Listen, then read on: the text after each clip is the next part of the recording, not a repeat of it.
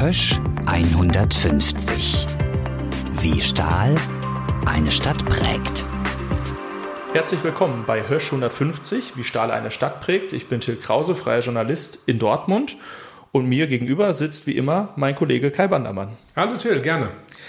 Ja, wir sind heute nicht in deinem Büro, sondern für diese Folge an einen ganz besonderen Ort gegangen, an einen ja, historischen Höschort eigentlich. Kann man so sagen. Wenn es auch vielen Dortmunderinnen und Dortmundern noch nicht bekannt ist, aber das wird sich garantiert ändern, darüber reden wir ja.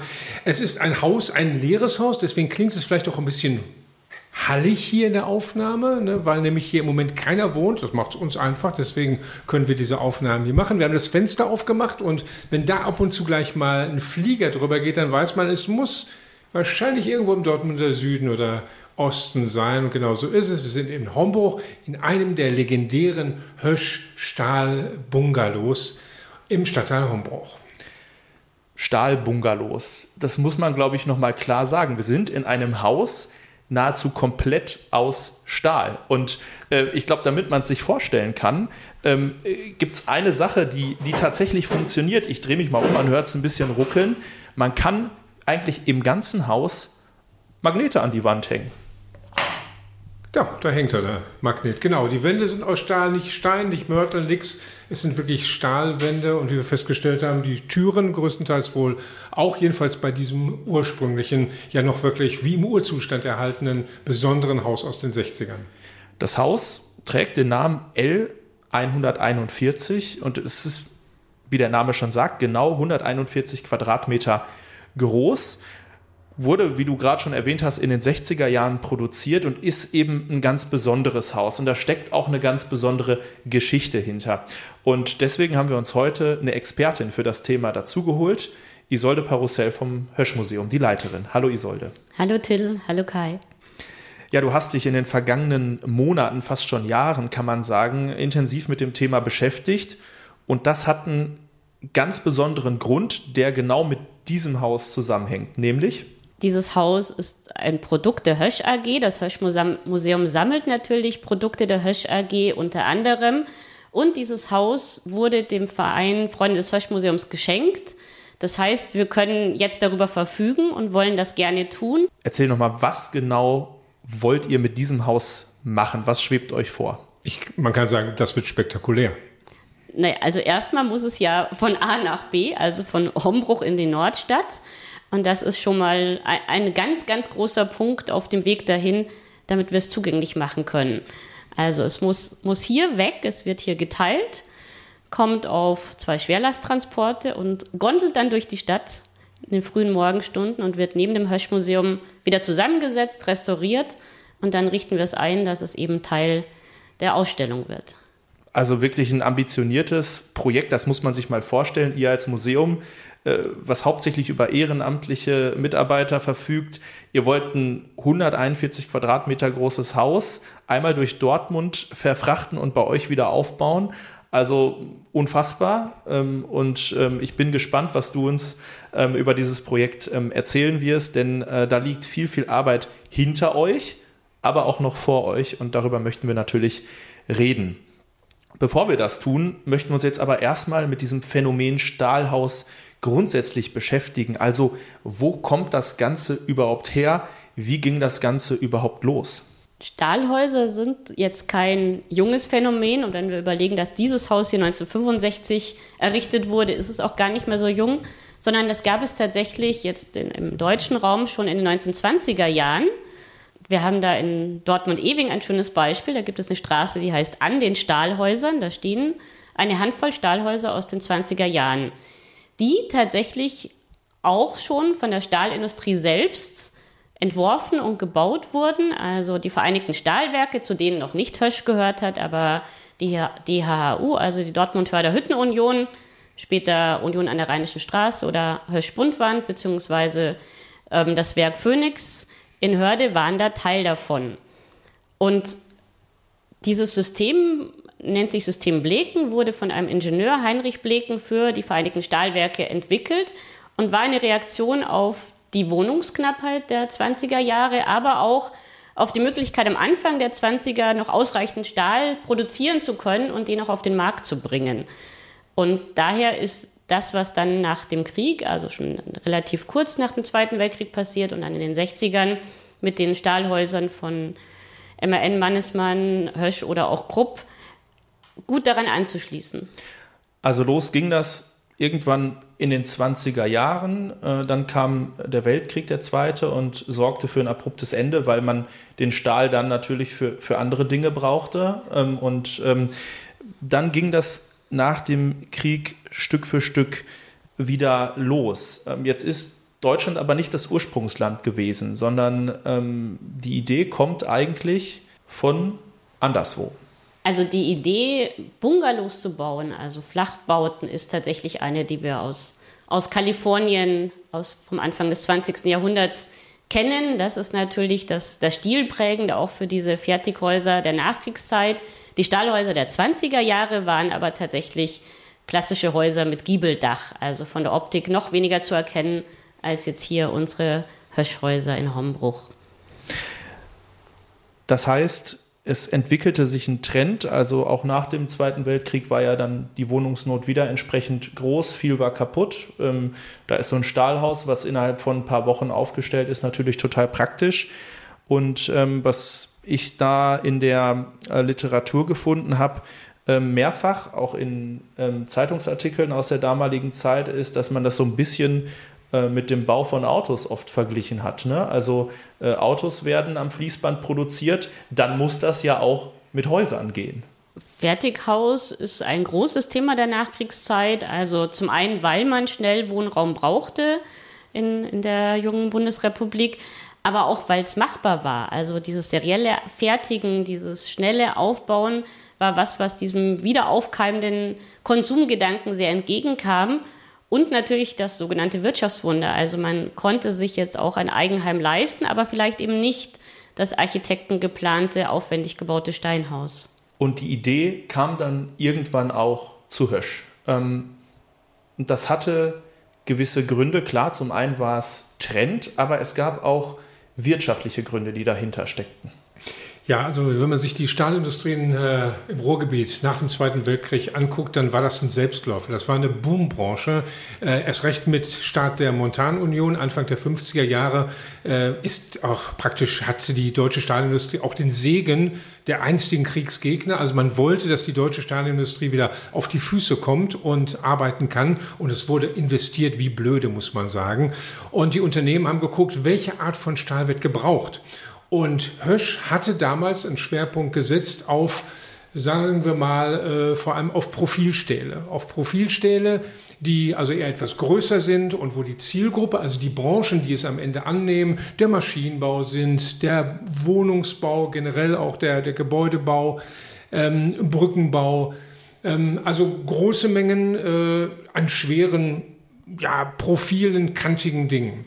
Ähm, Thyssen zum Beispiel hat es völlig anders gemacht. Thyssen hat schon gleich zu Beginn gesagt, das machen wir nicht. Wir schauen mal zum Beispiel in die USA, was da die neuen Stahlwerke produzieren. Und da war es ganz klar Flachstahl. Bandstahl, wie das hieß, ne? Flachstahl oder Edelstahl, weil es da eine Branche gab, von der man sagte, die wird abnehmen wie verrückt und so war es dann auch, nämlich die Automobilindustrie. Und das muss man sagen, das fiel wahrscheinlich bei Hösch, das ist meine Vermutung, Isolde auch, äh, Anfang der 60er Jahre auf. Hösch war zwar gut aufgestellt, es lief, weil natürlich gebaut wurde, der Maschinenbau brauchte die Hösch-Profilstähle, aber die Zukunftsbranche lag woanders und Hösch hatte einfach zu wenig Flachstahl. Äh, Kapazitäten und Märkte, dass wir in Dortmund offensichtlich an den Zukunftsmärkten vorbei arbeiten würden und musste da irgendwie entweder nachholen oder sich irgendwas Neues auf äh, einfallen lassen, was ja den Abnehmerbranchen Automobilindustrie oder äh, Elektrogeräte, Haushaltsgeräte einigermaßen nahe kam. Und ich denke mir, da muss dann irgendwie in den 60er Jahren was passiert sein bei Schisolde. Das ist mit Sicherheit einer der Gründe, und dazu kommt, dass Oberflächenveredelung ab den 50ern tatsächlich ein Thema bei Hösch wurde. Also Flachstahl wird Oberflächen veredelt und man dieses ähm, Hausprodukt Platal entwickelt hat. Also plattierten Stahl, das heißt dünne Edelstahlbleche mit Kunststoff, mit PVC überzogen, also ein Verbundwerkstoff. Und Platal war aus Sicht von Hösch überall einsetzbar. Also Swimmingpool, Aschenbecher, Türen und eben aber auch Häuser. Und dann hat man parallel zu dem, dass man sich breiter aufstellen wollte, ganz klar den Auftrag rausgegeben, Platal muss abgesetzt werden. Und dann gab es diese Kooperation mit dem Darmstädter Unternehmen Donge Stahlbau, die eben auch sich in Fertighäusern schon versucht haben und hat man dann zusammen diese, diese Stahlhäuser entwickelt und dieses Konzept, das auch breit abzusetzen. Was ich in der Werk und Wir gefunden habe, da hat man das natürlich dann auch groß beworben, ähm, war auch nochmal, ähm, ja, dass Hösch einfach zumindest da angab, dass halt immer mehr billiger ausländischer Stahl importiert wurde zu der damaligen Zeit und Hösch auch einfach Probleme hatte, seinen teureren Stahl loszuwerden. Und deswegen ähm, schrieb man dann da, das sind die Realitäten und mit ihnen müssen wir uns auseinandersetzen. Der einzig gangbare Weg auf lange Sicht ist der Weg in die Qualität und Spezialität, ist der Weg in die Veredelung und Verfeinerung des Walzstahls. Wir müssen in Zukunft unseren Stahl im eigenen Land selbst verbrauchen und verarbeiten. Und die deutsche stahlerzeugende Industrie muss der Weiterverarbeitung von Stahl entscheidende Bedeutung schenken. Und dann führte man eben aus, dass die Fahrzeugindustrie etwas über 20 Milliarden umsetzt im Jahr, aber der Baumarkt, allein der Hochbau, über 54 Milliarden umsetzt. Also man malte sich aus, das ist äh, mehr als doppelt so groß wie der Automobilmarkt und das ist der Zukunftsmarkt und ähm, äh, da gehen wir jetzt rein.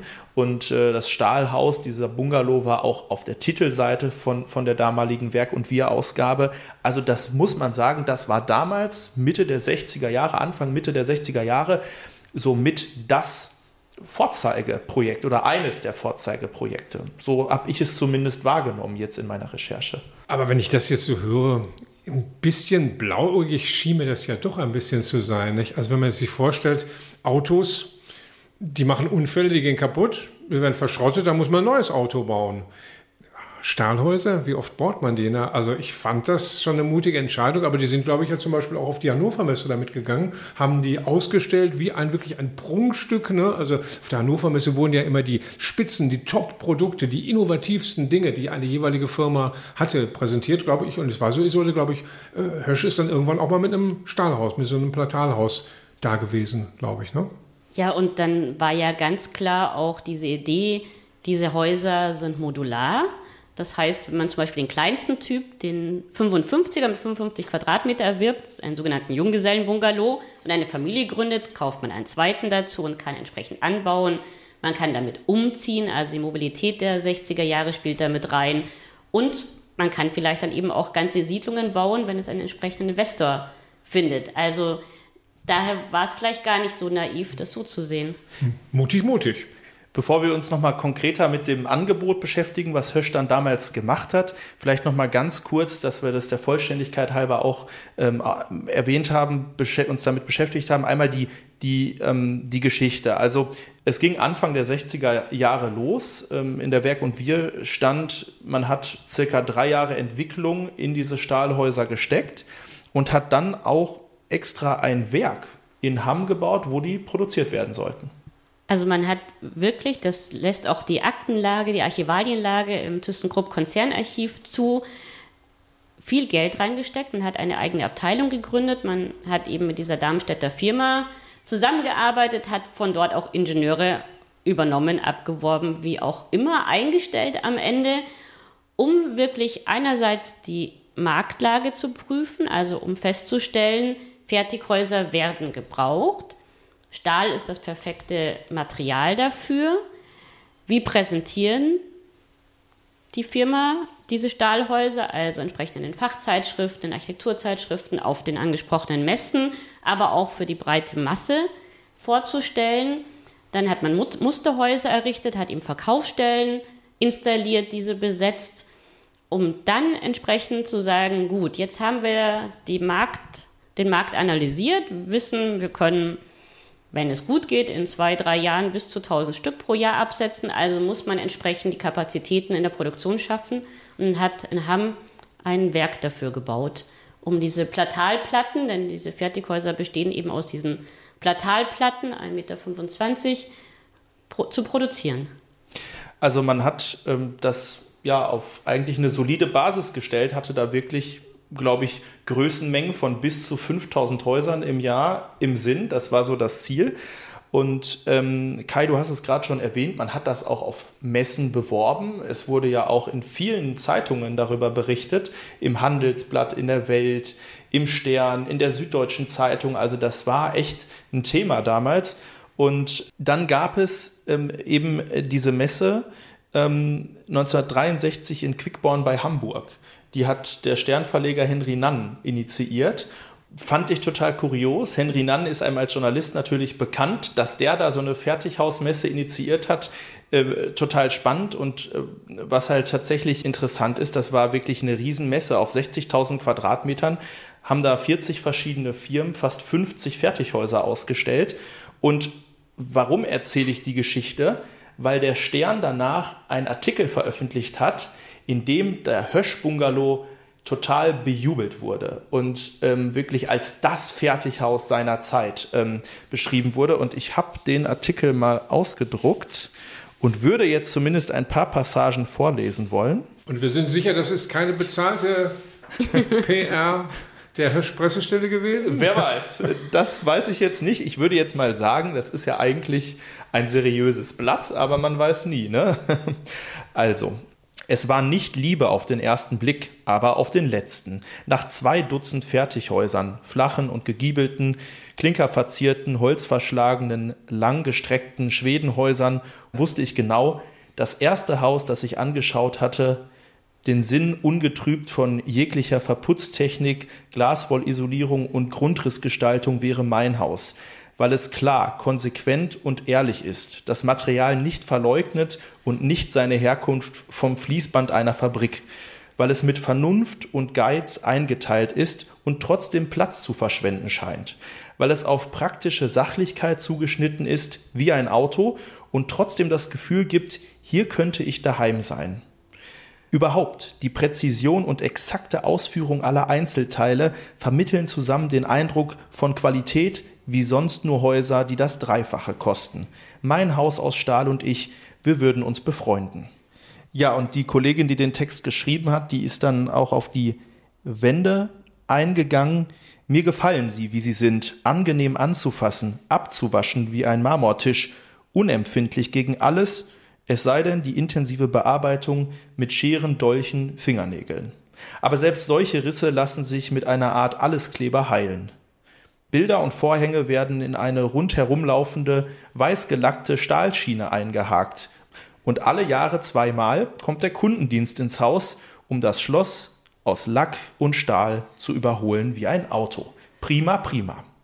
Also, das der Text. Und es gibt sogar ein Bild von damals, auch in der Werk und Wir. Da sieht man Henry Nann und die Kollegin auf der Terrasse des Bungalows sitzen also die haben sich diesen Bungalow tatsächlich auch ähm, ja, vor Ort angeguckt und waren offenbar total begeistert. Ein Traum für jede PR-Abteilung. Aber gut, es war der Stern ne? und er war damals schon eine Institution. Und Hösch hat diesen Artikel natürlich auch in kompletter Länge dann in der Werk und Wir abgedruckt. Da haben wir ihn auch her.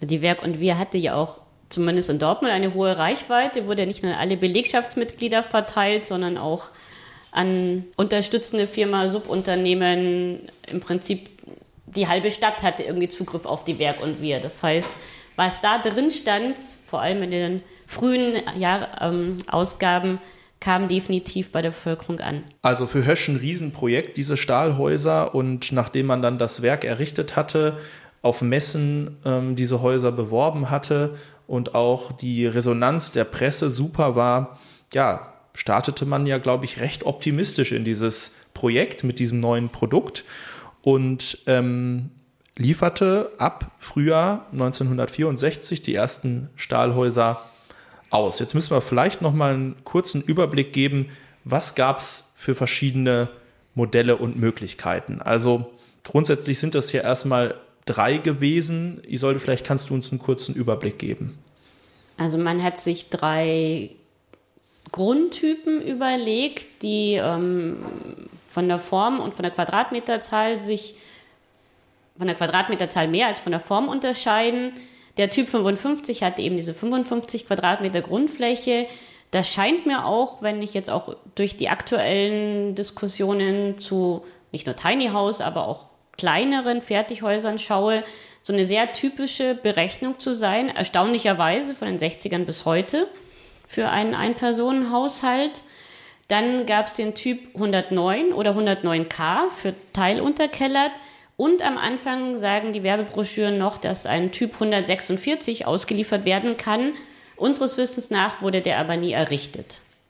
Und vielleicht sprechen wir noch mal über Geld. Also ähm, das ähm, ist ja auch in diesen Prospekten von damals abgedruckt gewesen. Ein großer Vorteil von Fertighäusern. Man weiß von vornherein, was das Ding am Ende kosten wird. Man hat nicht irgendwie plötzlich Baukosten, die in die Höhe steigen. Und für den Typ 55 wurden damals 41.500 D-Mark veranschlagt. Für den Typ 109 waren es so rund 80.000 D-Mark und für den Typ 146 ähm, 105.000 zu ergänzen, dass das natürlich wie immer nur erstmal der, Grundlistenpreis ist und Extras extra kosten und die Extras aber auch entsprechend über die Verkaufsstellen mit den Musterhäusern angepriesen wurden. Also so gut wie alle Häuser, zu denen wir Informationen haben, die errichtet wurden, das sind jetzt auch gar nicht so viele, wissen wir, dass in dem 109er, der am meisten ausgeliefert wurde, ein Einbauschrank als Trennwand für einen großen Raum mitgeliefert wurde, Ganz viele haben ab Werk auch eine Küche mitbekommen oder Einbauschränke in anderen Räumen. Und was wirklich wichtig ist, da war aber das Grundstück noch nicht dabei. Das heißt, man braucht natürlich ein Grundstück, entweder ein Erbbaurecht oder natürlich erworben, um dann dieses vermeintlich günstige Fertighaus aufzustellen. Ich habe mir auch mal die Preise für die Extras notiert. Also eine Terrasse plus Abstellraum hat auch extra gekostet ein bisschen mehr als 6000 D-Mark. Eine Einbauküche hat 4000 D-Mark gekostet und der Einbauschrank, von dir erwähnte Einbauschrank, 3000 D-Mark. Also das kam dann sozusagen obendrauf. Das klingt ein bisschen wie wenn man sich heute ein Auto zusammenstellt. Ne? Wenn du noch die bessere Klimaanlage willst oder ähm, das Touch-Display, da musst du ja auch immer extra zahlen. Also äh, dieser Vergleich zum Auto, der funktioniert für mich irgendwie weiterhin. Also das ist irgendwie eine ganz nette Analogie, finde ich. Und jetzt hier für den Bungalow, in dem wir heute sitzen, für den L141, der tatsächlich in Anlehnung an den 146, der am Anfang im Prospekt stand, dann wohl entworfen wurde und das einzige dieser Art auch ist. Also es gibt sonst keinen größeren als 109 als diesen hier. Der hat, hat eine Kollegin überschlagen, wohl so an die 124.000 D-Mark gekostet in der Ausstelle, Ausstattung, wie wir ihn dann jetzt am Ende auch vorgefunden haben und stand lange auf ähm, Erbpachtgrund. Genau, bevor wir da genauer drauf eingehen, glaube, eine Info gehört natürlich noch dazu, die haben wir schon angerissen, aber die gehörte sozusagen mit zum Katalog, nämlich dieser neue Werkstoff Platal, den man sieben Jahre lang entwickelt hatte. Ähm, in einer Werk und Wir wurde das betitelt mit äh, Stahl mit Charme. Also es war jetzt sozusagen möglich, sich Stahl in unterschiedlichen Farben liefern zu lassen. Jetzt war der Stahl selbst nicht gefärbt, sondern da war so eine Kunststoffbeschichtung auf dem Stahl. Und dieser Platalstahl oder dieses Produkt, ähm, ähm, das ist sozusagen, das haben wir auch schon erklärt, Baustoff dieser Bungalows gewesen. Und das gab es in, in allen möglichen Farben, also in grün, in gelb, in rot, in braun, in weiß. Und man konnte also ziemlich individuell auch bestimmen, in welcher Farbe man diesen Bungalow gerne hätte. Also man hätte können, denn wir hatten ja schon erwähnt, die sind immer 1,25 Meter Platten, die zusammengesetzt werden. Also um dann auf entsprechende 3, 6, 8 Meter Front zu kommen, könnte man drei verschiedene Farben nebeneinander platzieren. Das muss man sich halt sehr genau überlegen, weil man hat ja dann ein Haus, in dem man mindestens eine Generation ja wohnen möchte. Und wenn jedes Zimmer super farbig ist, dann hat man sich da vielleicht auch schnell abgesehen. Also tatsächlich sind so gut wie alle, oder zumindest die, die uns bekannt sind, in diesem fröhlichen, gebrochenen nicht weiß ausgeliefert worden. Ganz oft haben sie, wie auch hier unserer im Badezimmer, dann eine hellblaue Wand. Das passt gut zum Badezimmer. Einige haben auch im Wohnzimmer eine dunkelgrüne Wand, Tannengrün. Und da ist unsere Vermutung, dass ähm, die Musterhäuser im Wohnzimmer auch eine dunkelgrüne Wand hatte. Da sieht man an den Werbefotos in den Prospekten und die müssen ja irgendwo aufgenommen worden sein. Und wir wissen ja selbst, wenn man ein eingerichtetes Zimmer in einem Möbelhaus sieht, dann denkt man sich, ach, dieses Accessoire könnte ich ja auch noch dazu holen. Also erhöht das die Wahrscheinlichkeit, dass diese dunkelgrünen Wände abgesetzt wurden. Und man hätte nicht nur die Farben auswählen können, sondern auch die Oberflächenstruktur. Also wenn man jetzt doch nicht ganz so modern in diesem Bungalow wohnen wollte von der Ästhetik, hätte man sich auch eine Holzoptik aussuchen können, was aber natürlich dem Grundgedanken widerspricht, den modernen Werkstoff PVC-Oberfläche zu zeigen. Jetzt hat Hösch natürlich auch ähm, die Gründe geliefert für so ein Stahlhaus. Und ich denke, das ist nochmal ganz interessant, bevor wir dann den Realitätscheck machen und Leute zu Wort kommen lassen, die tatsächlich in diesen Häusern gewohnt haben, ähm, mal ähm, sich anzuschauen, mit was hat Hösch damals eigentlich geworben. Also natürlich, wir haben es schon erwähnt, die Planungs- und Preissicherheit. Man hat für einen klaren Preis und in einem klaren Zeitraum dieses Haus bekommen. Es wurde innerhalb von wenigen Wochen aufgebaut. Das ist natürlich schon etwas, was ein, ein Vorteil ist. Man war nicht abhängig von Baufirmen. Das hat Hösch natürlich auch ähm, äh, vorangestellt. Ähm, ebenerdiges Leben ist ja gerade dann auch ähm, nachhaltig, wenn man älter wird, keine Treppen und so weiter, ist ja nicht schlecht. Ähm, also entsprechend wurde das natürlich beworben. Ähm, es finden sich auch in der Werk und Wir bestimmte Zitate, also Baurisse können nicht mehr auftreten, Putz kann weder von Wänden noch Decken fallen und der Holzwurm findet keine Nahrung mehr. Und ein weiterer Grund, den äh, Hösch angeführt hat, der aber so ein bisschen im Widerspruch zu dem steht, was wir später noch äh, von Menschen hören, die hier in diesen Häusern gewohnt haben, war, dass die Wärmedämmung gut sei.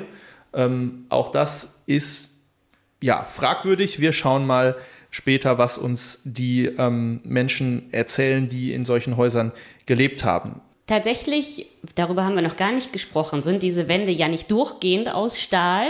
Da ist sondern, was zwischen, ja. Genau, wir haben halt ein Edelstahlband, das mit Kunststoff beschichtet ist, dazwischen rund 7 cm Styropor und an der Außenseite oder Innenseite, je nachdem von welcher Seite man den Querschnitt betrachtet, eben auch wieder dieses Edelstahlband mit Kunststoff beschichtet.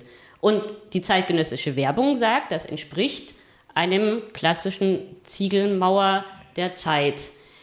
Wir wissen aber auch, dass Anfang der 60er Jahre Energiesparen und energetisch bauen noch nicht das Thema war, wie es heute war. Insofern vom Grundsatz her sollte alles funktionieren. Also bauen ohne Bausorgen, das war sozusagen der Slogan. Und was noch hinzukam, dass Hösch auch damit warb, dass dann wenn das Haus dann stand, regelmäßig der Kundendienst äh, kommt und sich um das Haus kümmert, also auch eine Wartung sozusagen mit drin ist.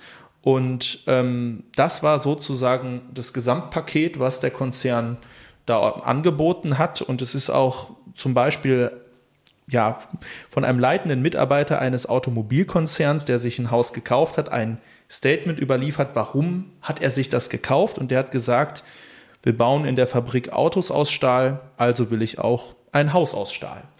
Und diese Stahlhäuser, die wurden nicht nur verkauft, sondern, wir haben ja schon in anderen Folgen thematisiert, Hösch hat auch für seine Mitarbeiter Wohnraum geschaffen. Und natürlich wurden auch Stahlhäuser für Mitarbeiter aufgestellt. Und tatsächlich wurde auch dieses Stahlhaus, in dem wir hier sitzen, explizit für Mitarbeiter der Hösch AG aufgebaut. Wir sind hier grundsätzlich erstmal in einer Siedlung für Hösch-Mitarbeiter. Hier stehen mehr als 260 Wohneinheiten. Die meisten sind nicht aus Stahl gebaut, aber es gibt eben sieben Bungalows aus Stahl. Sechs sind vergleichsweise normal, also die lassen sich in dieses Typensystem einsortieren, was wir vorhin vorgestellt haben. Einer ist aber ganz besonders und das ist eben der Bungalow, in dem wir sitzen der L141. Isolde, was ist das Besondere an diesem Haus? Das Besondere an diesem Haus ist eben, dass es das einzige in einer größeren Quadratmeter Grundfläche als die 109er sind. Also der 109, die sechs, die außen rumstehen, haben eben diese 109 Quadratmeter Grundfläche. Das heißt, es gibt einfach kein vergleichbares Stahlhaus von Hösch, was die Form, also auch die L-Form anbelangt. Alle anderen sind rechteckig. Und es ist auch eins von zwei der sogenannten dritten Generation, hat jetzt gar nichts mit der Optik zu tun, sondern mit der ähm, Ausformung des Übergangs zwischen Decke und Wänden, das überhaupt errichtet wurde und das wie das andere noch erhalten ist. Also insofern haben wir hier aus Museumssicht den Vorteil, dass wir ein Produkt haben, das noch bauzeitlich aussieht, also nicht überformt wurde seit der Errichtung, aber tatsächlich auch eine von zwei sogenannten Solitären ist. Also daher erst recht sammlungswürdig im Vergleich zu den 109ern, wo wir allein hier noch sechs stehen haben. Ein echtes Museumsstück, oder? Das kann man wohl sagen. Also das, äh, vor allem wenn ich mich hier so umgucke, ich bin ja auch nicht das erste Mal hier, das hat wirklich diesen Charme äh, der 60er Jahre. Man muss sich ja vorstellen, damals galt das als modern, bestimmte Dinge, ne? also an, andere Sachen zu nehmen als das bisher tradierte. Der Stein war eher tradiert, Stahl beziehungsweise Kunststoffe zu haben, Kunststoffmöbel zu haben, ähm, ja, Sessel, Tische, äh, Haushaltsgegenstände aus Kunststoff, äh, aus Plastik äh, war damals total hip, ne? am besten noch bunt eingefärbt. Plastik war damals kein Schimpfwort oder etwas Geringschätziges, sondern Plastik, das, das war modern, das war innovativ, das war von mir aus Amerika ne? und äh, was immer als fortschrittlich galt. Und ja, man geht natürlich schon mit einem gewissen äh, Schmunzeln heute durch diese Räumlichkeit, wenn man so auch die, die, die Form der, der Armaturen sieht, nicht der Steckdosen und der Schalter, das, ja, das hat so ein bisschen Retro-Style, würde man heute sagen. Aber hat was. Vielleicht noch mal ganz kurz, dass man sich besser vorstellen kann. Also das Haus hat, wie Solde es gerade schon gesagt hat, eine L-Form und ähm, Bestandteil, Hauptbestandteil ist ein sehr, sehr großes Wohnzimmer mit 40 Quadratmetern, also wirklich ein Riesenzimmer, komplett verglast, also wirklich aus heutiger Sicht dann doch recht modern. Also so macht man es heute auch. Von dort kommt man direkt auf eine schöne Terrasse mit einem wirklich schön grünen Garten. Man muss sagen, jetzt ist er verwildert, weil hier seit vielen, vielen Jahren nichts passiert ist. Aber ähm, an sich kann man sich sehr gut vorstellen, dass das früher ein sehr, sehr schöner Garten gewesen sein muss. Und wenn man dann sozusagen den unteren Teil des Ls verlässt und hochläuft, wenn man sich diesen Buchstaben jetzt vorstellt, dann kommt man links und rechts zu den Schlafzimmern. Und in diesem Haus hier hat ganz lange eine Familie gewohnt und ich habe ein Mitglied dieser Familie hier getroffen. Ähm, und zwar hat hier lange Ernst Hoff mit seinen Eltern und seinen vier Geschwistern gewohnt. Und ähm, er kann natürlich viel darüber erzählen, wie war das Leben, der Alltag in einem Stahlhaus und wie war vor allem das Leben auch genau in diesem Stahlhaus, was in ein paar Monaten, wenn es gut läuft, ähm, dann Museumsstück ist. Ja, die Geschichte beginnt natürlich in Dortmund. Der ähm, Opa war schon bei Hösch. Die Eltern waren dann zum Studieren nicht hier, haben sich in München kennengelernt und sind dann aber in die Heimat von Ernst Hoffs Vater zurückgekommen, weil auch der Vater bei Hösch Arbeit gefunden hat. Der war Leiter der Versuchsanstalt und die Familie zog recht schnell, als diese Stahlhäuser hier errichtet wurden, in ein Stahlhaus vom Typ 109, also in die kleinere Nummer. Und das war für die siebenköpfige Familie nicht ganz so einfach, weil da fehlte einfach der Platz. Drei Geschwister in einem Raum, Ernst Hoff mit seinem Bruder und der Schwester, das, das war schon sehr beengt. Und ja, dann kam Rohwedder an die Macht im Hösch-Konzern und plötzlich wurde das große Stahlhaus, in dem wir jetzt hier gerade sind, frei. Und das hat mir Ernst Hoff erzählt. Und in das Haus sind wir eigentlich gezogen, weil der Rohwedder hat damals ja Hösch übernommen und hatte den Vorbesitzer, einen Vorstand hier von Hösch, quasi geschasst. Und der musste dann raus, weil er kein Hösch-Jana mehr war. Und dann hat mein Vater halt nachgefragt, ob er hier wohnen könnte. Und da wir fünf Kinder waren, bot sich das an und dann haben wir das auch gekriegt. Das war eigentlich sehr schön. Ja, also tatsächlich durfte die Familie Hoff dann in dieses besondere Haus einziehen, in dieses einzigartige Haus. Das hat mir Ernst Hoff dann auch nochmal erzählt. Das war ja direkt in der Nachbarschaft von ihrem bisherigen Haus und dann brauchte man gar kein Auto zum Umzug, sondern da hat jeder sich ein Stück in die Hand genommen und dann ist man mehrfach gelaufen und hat einfach das gesamte Hab und Gut zu Fuß durch den Nachbarsgarten hier in dieses neue Haus gebracht und ähm, ja, ist dann hier eingezogen und auch viele, viele ja, Jahrzehnte kann man sagen, geblieben. Und jetzt muss man aber sagen, ne, Vater war Leiter der Versuchsanstalt. Also Isolde, ich nehme an, man musste schon irgendwie was sein bei Hösch, damit man hier so ein besonderes Haus bekam. Also wir sind ja in dieser Hösch-Siedlung mit den Punkthäusern, mit Reihenhäusern, mit anderen Bungalows, aber eben nicht aus Stahl gebaut, die an Höschianer vergeben wurden.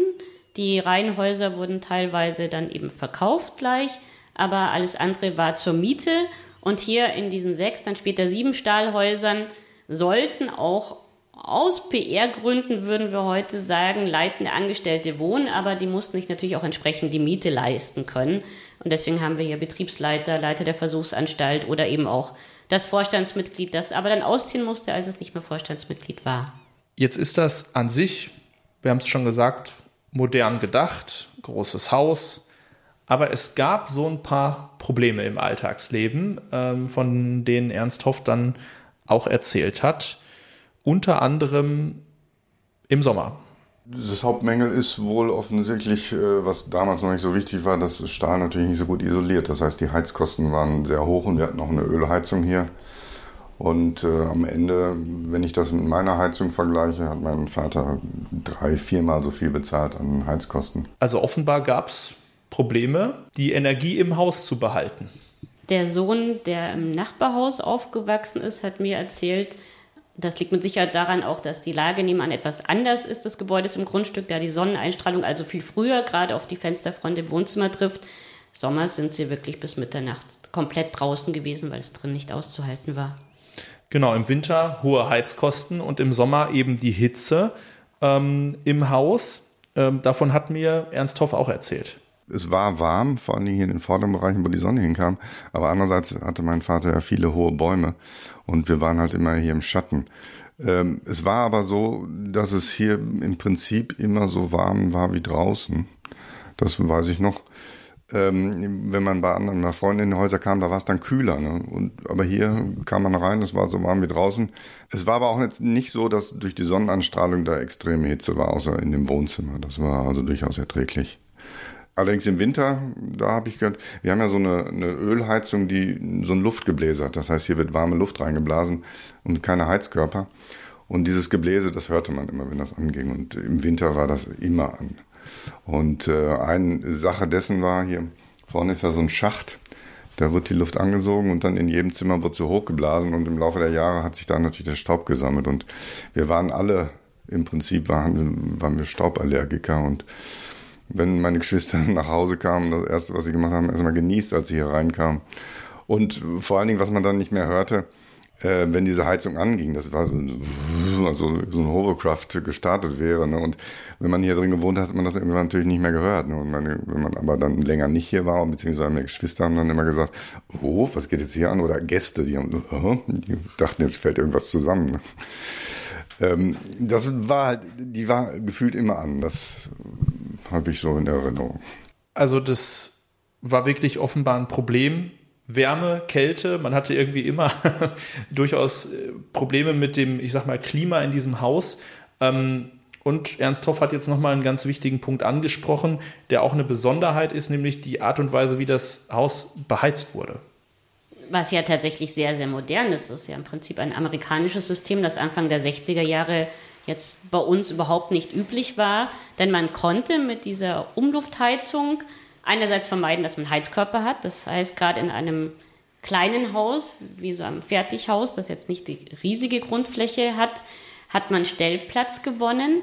Man konnte damit aber im Sommer eben auch theoretisch das Haus runterkühlen, also eine, eine Klimaanlage betreiben. De facto hat das alles noch nicht ganz so gut funktioniert, aber es war hochmodern und entspricht der Grundidee dieser Höchststahlhäuser. Dann schließen wir das Thema auch ab. Es gibt noch einen weiteren Punkt, der mit sozusagen der Temperatur zusammenhängt, den ich auch total spannend finde. Ähm, Im Winter hat das Haus durchaus Geräusche gemacht. Äh, Wenn es im Winter sehr kalt war, also so 10, 15 Grad minus, war jetzt nicht so häufig, ähm, dann, weil hat der Stahl sich ja zusammengezogen und irgendwo waren da Spannungen und dann gab es zwischendurch wirklich so, so Knallgeräusche, als ob einer mit dem Hammer auf das, Stahl gehauen hätte, also richtiges Knallen. wo man sich, äh, wenn man es noch nie gehört hat, erschrocken hat, dass jetzt jemand da versucht einzubrechen oder so. Aber es war wirklich eine, so, so Spannungsgeräusche durch die Kälte.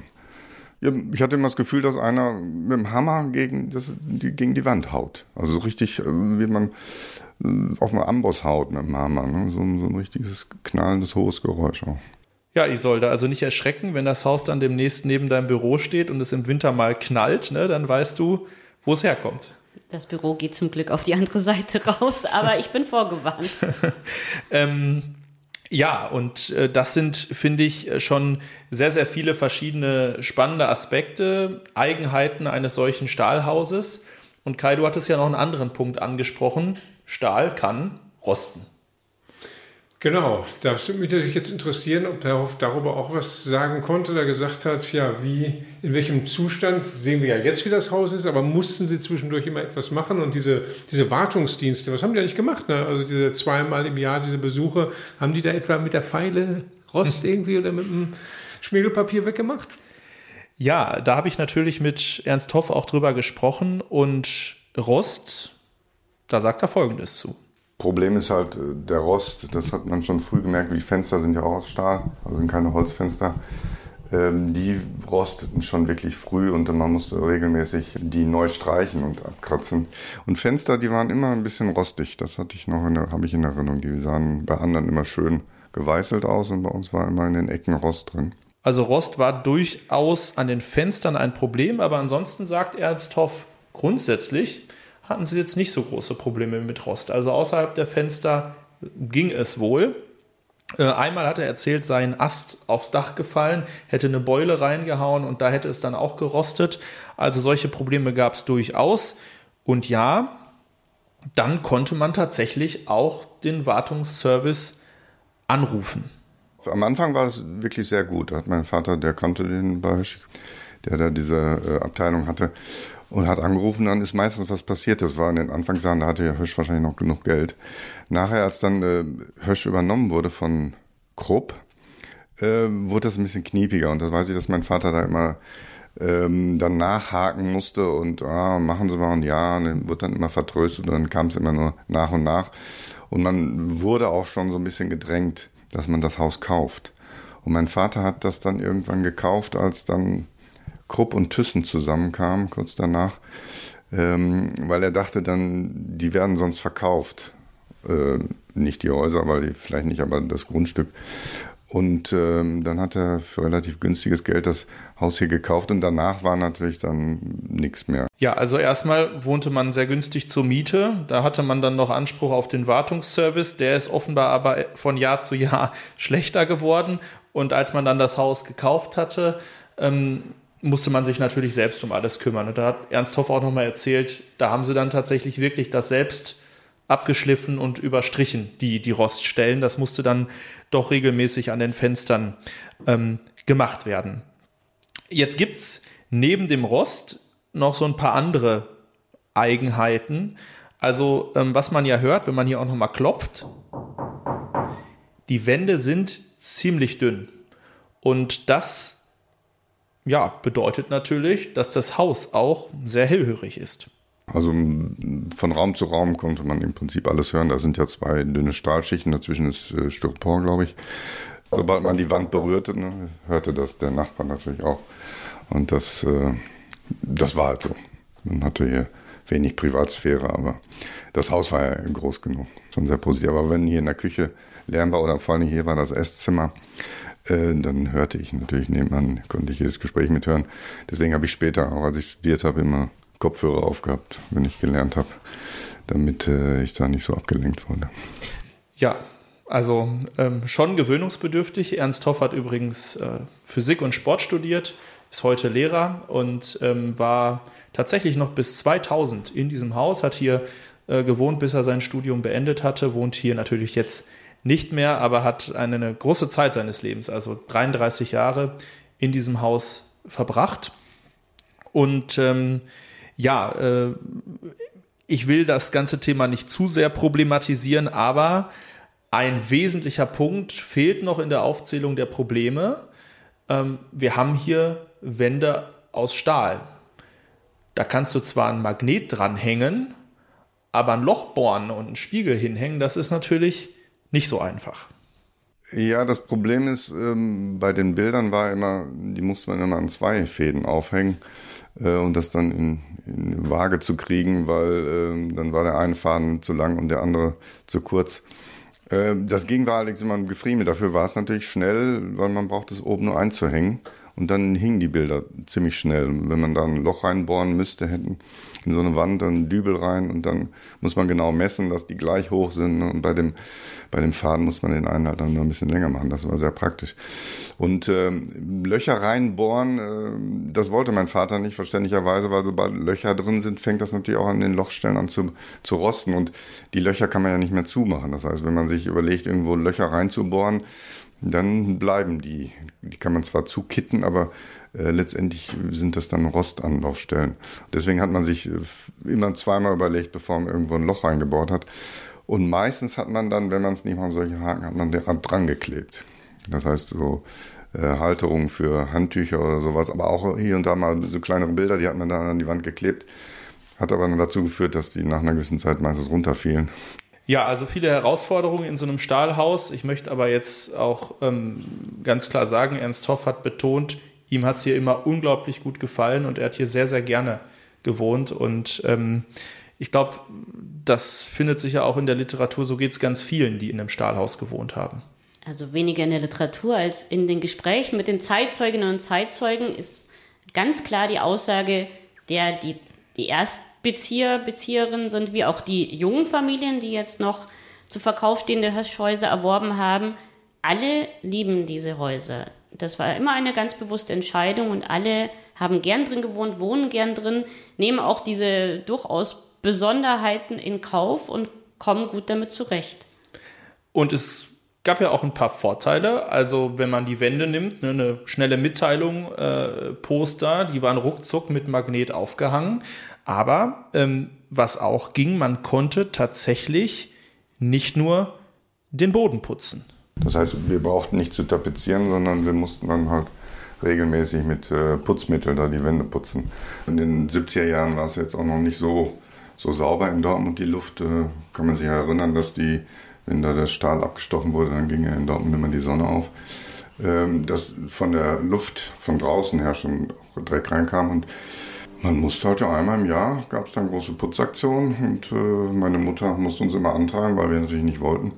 Und dann musste halt wirklich mit dem normalen Scheuermittel, was man so kennt von den Böden und von der Küche, wurden dann die Wände ge geschrubbt. Und äh, man merkt es auch danach, war es deutlich sauberer. Und, aber die, die Beschichtung auf diesen Stahl, die hat das ausgehalten. Also es war jetzt nicht so, dass wir haben nicht gestrichen. Das heißt, diese, dieser Gummibelach, ich weiß nicht, Kunststoff oder Gummi, Aufsatz, der hat das ausgehalten und dann war es wieder gut. Und meine Eltern haben es halt immer gepriesen, wir brauchen nicht zu tapezieren, nur mal abwischen. Ja, je nachdem, wie scharf das Mittel war, deswegen haben wir auch weiß, äh, war es wirklich fast wieder wie neu. Das war schon erstaunlich. Schon als Kind habe ich das gemerkt. Wir sitzen ja hier im leeren Haus, aber tatsächlich jetzt Hinblick auf die Wände, die nach dem Auszug und im Leerräumen dieses Gebäudes nicht mehr gewaschen wurden, sehen wir hier im späteren Esszimmer der Familie noch zwei ähm, Nylonfäden von der Bilderleiste hängen und den Schatten eines Bildes. Und Herr Hoff hat uns ja erzählt, dass da der Großvater immer freundlich oder auch streng auf den Tisch geschaut hat. Also auch so erzählen leerstehende Häuser, wenn man ein bisschen was darüber weiß, sofort eine Geschichte. Und ähm, praktisch, ne, wenn ihr das Haus dann transloziert habt äh, und es bei euch steht, könnt ihr sicherlich den Schatten dieses Bildes, wenn ihr gut schrubbt und ein gutes Reinigungsmittel kauft, äh, ja, entfernen und dann sieht es wahrscheinlich wie neu aus. Oder ihr lasst es, weil ihr sagt, äh, das äh, ist ja eigentlich ganz nett, dass man die Gebrauchsspuren seht, sieht. Ich weiß gar nicht, was geplant ist. Vor allem werden nicht wir reinigen, sondern das wird freundlicherweise eine Firma übernehmen und das Ganze professionell restaurieren.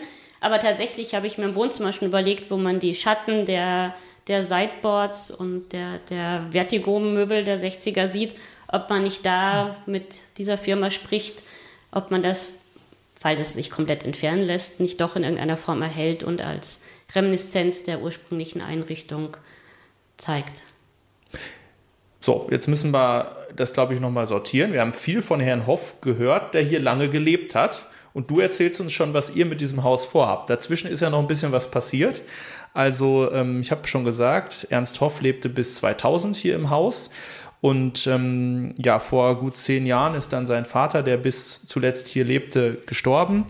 Und auch die Kinder waren mittlerweile alle ausgezogen und dann stand das Haus leer. Und es war nicht so einfach, einen Nachfolger für das Haus zu finden, einen Mieter oder einen Käufer. Sie hatte anfangs versucht, hier Mieter reinzukriegen. Das waren auch ein paar, haben sich ähm, interessiert, aber viele sind dann doch wieder abgesprungen, weil man gesehen hat, dass man sehr viel machen musste. Äh, die Bäder waren ziemlich äh, marode, also äh, die hätte man komplett neu machen müssen. Der Keller war jetzt auch schon feucht ähm, und hier von außen und die Terrasse, das fing also schon alles an zu bröckeln und das wusste mein Vater auch schon, aber der hat halt nicht mehr die Energie, hier noch was reinzustecken. Marode, es bröckelt, und ihr habt euch trotzdem dafür entschieden, Isolde. Das klingt jetzt so, als würden wir uns irgendwie alles Mögliche andrehen lassen, was andere nicht mehr wollen. Da möchte ich trotzdem dagegen sprechen, denn der Zustand jetzt, der zeigt natürlich diese zehn Jahre Leerstand. Also keinem Haus tut es gut, wenn es leer steht. In der Grundsubstanz ist dieses Haus vollkommen in Ordnung. Also auch die Übergänge Dächer, Wand haben wir jetzt, also die, die Firmen, die wir dazu beauftragt haben, nichts gefunden, was ernsthaft Bedenken geben müsste. Den Keller nehmen wir nicht mit. Bei uns wird es nicht unterkellert sein, sondern halt nur leicht erhöht, um diese Optik, diese Schattenfuge weiter präsentieren zu können. Und die Rostspuren, die man jetzt sieht an den Fenstern, die werden eben behoben durch die Restaurierungsmaßnahmen und dadurch, dass das Haus ja dann wieder genutzt wird, zwar nicht als Wohnhaus, heizen wir es ja. Das heißt, solche Spuren werden dann in den nächsten zehn Jahren nicht mehr zu sehen sein. Also es ist natürlich ein Haus, das aus Sicht eines Käufers, der heute einzieht und drin wohnen möchte, nicht ideal ist. Aus Sicht eines Museums, das ein Museumsgebäudeteil darin errichten möchte oder als Gebäudeteil nutzen möchte, haben wir ja andere Voraussetzungen und dafür können wir es gut, gut verwenden. Jetzt müssen wir aber einmal noch zurückgehen an den Anfang. Wie kam es denn überhaupt dazu, dass ihr als Hirschmuseum auf das Objekt aufmerksam wurdet und gesagt habt, das wollen wir haben? Es gibt eine Architekturhistorikerin, Dr. Silke Habs, die ähm, vor fünf, sechs Jahren an der TU Dortmund gelehrt hat und die hat dieses Haus über Anfragen vermutlich potenzieller Käufer, wie auch immer, sozusagen entdeckt und hat sich das angeschaut und gesehen, dass es eben in einem bauzeitlichen Zustand ist, also kaum verändert wurde in den letzten Jahrzehnten und hat sich dann für diese Typus Fertighaus, für die Besonderheit der Materialität und ähnliches interessiert und ist dann eben auch als ihr persönliches kleines Forschungsprojekt angefangen, das mittlerweile zu einem offiziellen großen und einem großen Verbundprojekt erhoben und im Rahmen einer Tagung tatsächlich auch das Höschmuseum darauf aufmerksam gemacht, ob es nicht erhaltenswert wäre. Und der Trägerverein mit seinen Unterstützern und Partnerinnen das entsprechend stemmen möchte. Und die Familie Hoff oder beziehungsweise die Erben, die Kinder, ähm, haben das gerne aufgenommen, nicht nur, weil sie gesehen haben, dass sie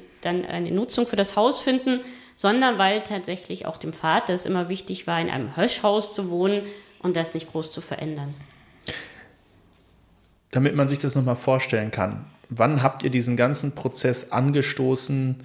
Wann habt ihr das erste Mal darüber nachgedacht, dieses Haus in irgendeiner Form zu übernehmen? Also ich habe vor vier Jahren die Leitung des Höschmuseums übernommen und da war es schon seit einem Jahr, wurde laut darüber nachgedacht, dass das durchaus eine Möglichkeit wäre, dass man dafür Fördergelder bekommen könnte und dass man das doch machen solle. So ist es mir im Prinzip in den Schoß gefallen. Ich habe es gern aufgenommen, weil es ist großartig, ein Haus zu transluzieren, ein Haus zu versetzen. Das machen sonst nur die Kolleginnen und Kollegen in den Freilichtmuseen und nicht Historiker in sozialgeschichtlichen Museen. Und dann hat der Trägerverein mit, mit vielen Unterstützern zusammen überlegt, wie kann man vorangehen und wie kann man die diversen Hürden übernehmen. Aber wirklich angefangen haben wir vor ziemlich genau vier Jahren zu sagen, wir wollen dieses Haus versetzen lassen. Also es gab nie den Plan zu sagen, wir kaufen das Haus, aber machen praktisch eine Außenstelle Hombruch äh, als, äh, ja, als zweiten Standort, dass man sich also genau diese Translozierung spart.